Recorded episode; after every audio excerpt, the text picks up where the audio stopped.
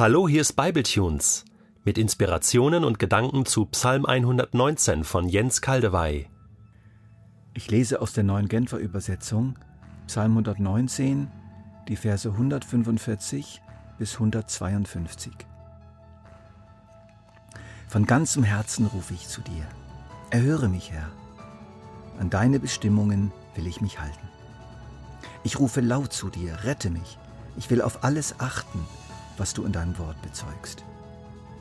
Noch vor dem Morgengrauen flehe ich um Hilfe und setze meine Hoffnung auf dein Wort. Nachts liege ich mit offenen Augen wach und sinne nach über das, was du sagst. Sei mir gnädig und erhöre mich, schenk mir neue Lebenskraft durch dein gerechtes Urteil.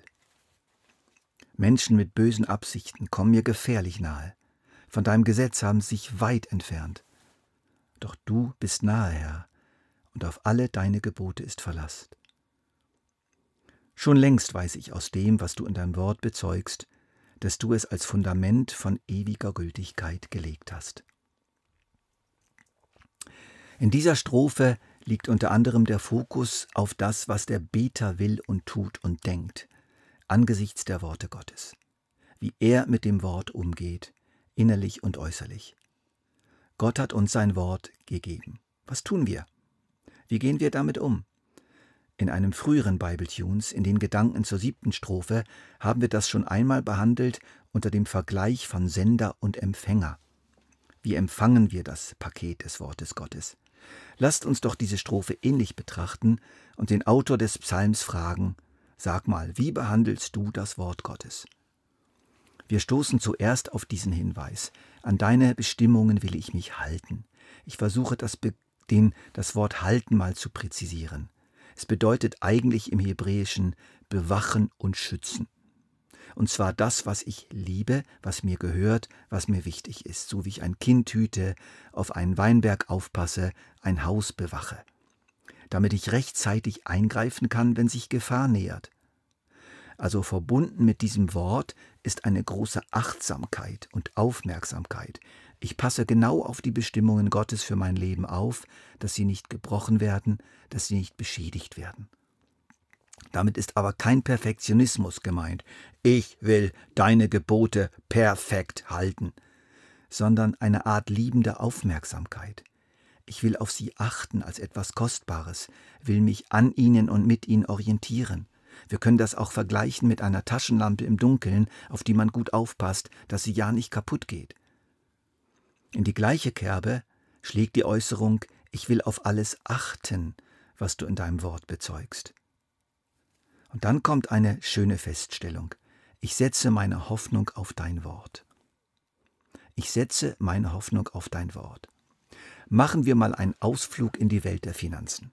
Also stell dir vor, du willst einen erheblichen Teil deines Vermögens ertragreich anlegen. Du setzt dich mit deinem Finanzberater zusammen, den du schon viele Jahre kennst und zu dem du einigermaßen Vertrauen aufgebaut hast.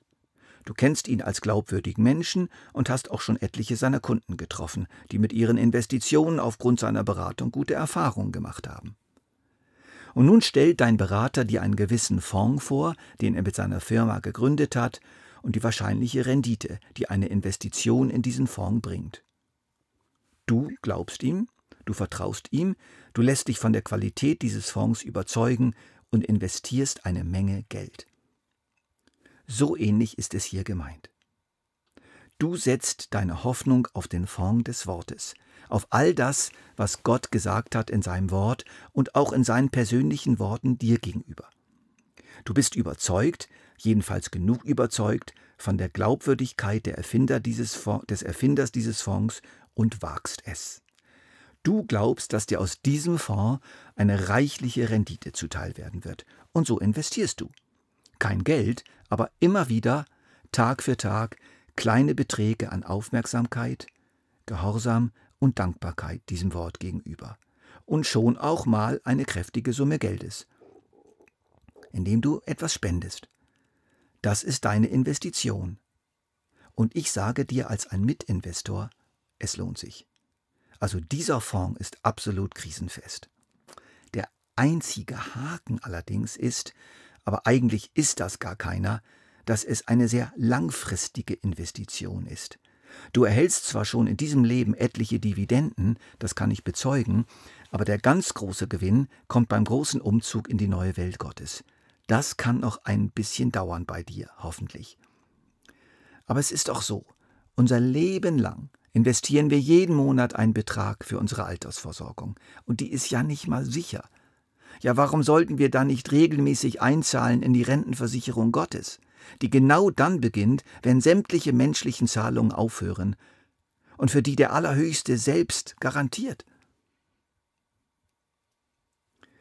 Ein weiteres Wort in dieser Strophe ist eine schöne Variation dieser Entscheidung, auf die Karte des Wortes zu setzen. Auf alle deine Gebote ist Verlass. Ja, Herr, auf deine Zusagen ist Verlass, keine falschen Versprechungen. Sie werden sich erfüllen. Auf alle deine Gebote ist Verlass. Wenn man sie hält, kommt's gut raus. Was du uns sagst, Herr, ist verlässlicher als die Versprechen unserer Politiker, unserer Banken und unserer Rentensysteme.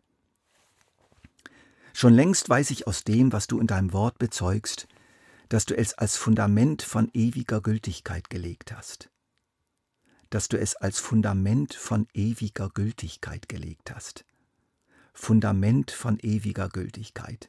Das gefällt mir gut. Es unterstreicht unsere bisherigen Gedanken. Wenn das Fundament des Wortes ewig gültig ist, ist auch das, was wir darauf bauen, dauerhaft auch dann, wenn alle rein menschlichen Fundamente und Absicherungen sich auflösen werden. Unser Beter fährt fort. Nachts liege ich mit offenen Augen wach und sinne nach über das, was du sagst. Es ist offensichtlich so, dass unser Mann hier sich viele von den Worten Gottes gemerkt hat, viele auswendig kennt, und in der Nacht, wenn er nicht schlafen kann, murmelt er sich diese Worte in Gedanken vor und sinnt über sie nach nicht im Sinn eines intellektuellen Bibelstudiums, sondern im Sinn von einwirken lassen. Er lässt die Worte in sich einsickern und wird durch sie geprägt. Ich mache euch Mut, einen Schatz an auswendig gelernten Bibeltexten und guten Liedern zu sammeln und bereit zu haben für Stunden der Schlaflosigkeit, der Ruhelosigkeit, Einsamkeit und Anfechtung.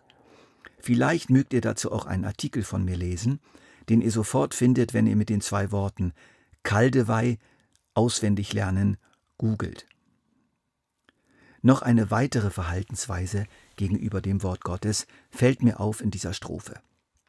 Sie drückt sich in folgenden Formulierungen aus. Von ganzem Herzen rufe ich zu dir. Erhöre mich, Herr. Ich rufe laut zu dir. Rette mich. Noch vor dem Morgengrauen flehe ich um Hilfe. Die Antwort auf das Wort Gottes ist Gebet. Gott spricht, ich antworte. Ich antworte klar und deutlich und laut. Oder anders, ich bleibe in Kontakt mit dem, der mir das Wort gegeben hat. Ich bleibe nicht nur mit dem Wort im Kontakt, sondern auch mit dem, der das Wort gegeben hat. Das ist doch fantastisch.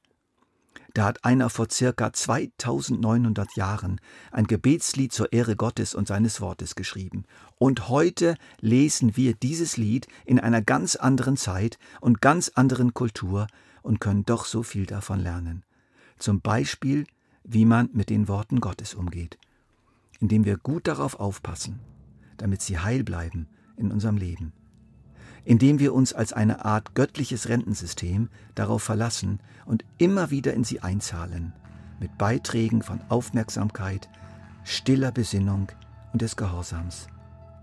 Und schließlich, indem wir mit dem, der diese Worte gesprochen hat, in engem Kontakt bleiben.